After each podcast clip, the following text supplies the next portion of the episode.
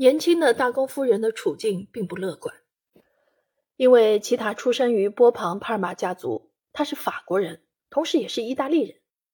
一九一四年夏天，意大利的立场还是中立的，而在八月三日，法国向德国宣战，与奥匈帝国呈对立姿态。其他的两个哥哥做出了选择，勒内和菲利克斯将为奥地利而战。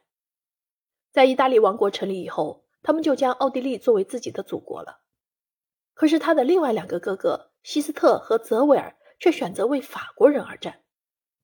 可惜，1889年的流亡法案不允许他们这么做，他们需要等到1915年的8月才能加入比利时军队。卡尔离家前往加利西亚，齐塔则留在维也纳照顾贫苦的人们。这些人中有平民，也有军人。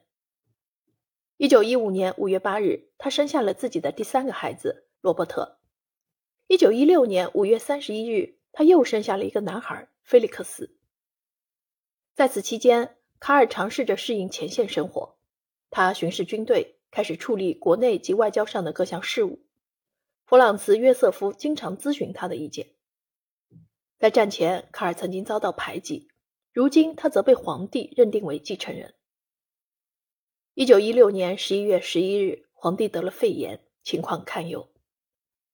卡尔立即从特兰西瓦尼亚前线赶回来，同其他一起探望皇帝。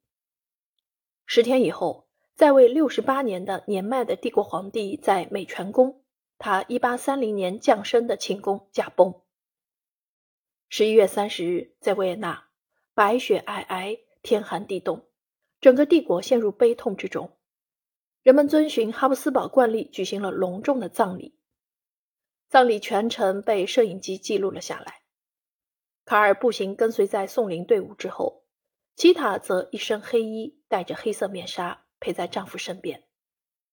在他们中间是可爱的金发奥托，小小的帝国继承人，四岁，一身白衣，扎着黑色领带。在公众注视下的这三个人，象征着多民族化的奥匈帝国的现状和未来，承载着大家美好的期望。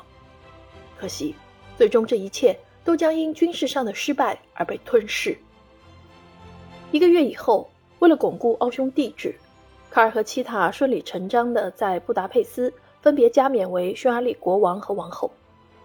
加冕仪式甚至有些梦幻色彩。在第一次世界大战期间，沉重的豪华四轮马车从美泉宫珍宝库中起出，被安置在驳船上，经由多瑙河而下。一直被运送到匈牙利的首都。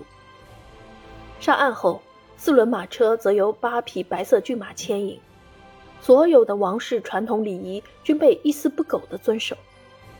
其他就如 C.C 在1867年那样，将金线系在手腕上。匈牙利第一统治者的加冕华服上还披着一块绸缎，一切仿佛回到11世纪开始推行天主教的匈牙利。基塔笃信天主教，因此他激动万分。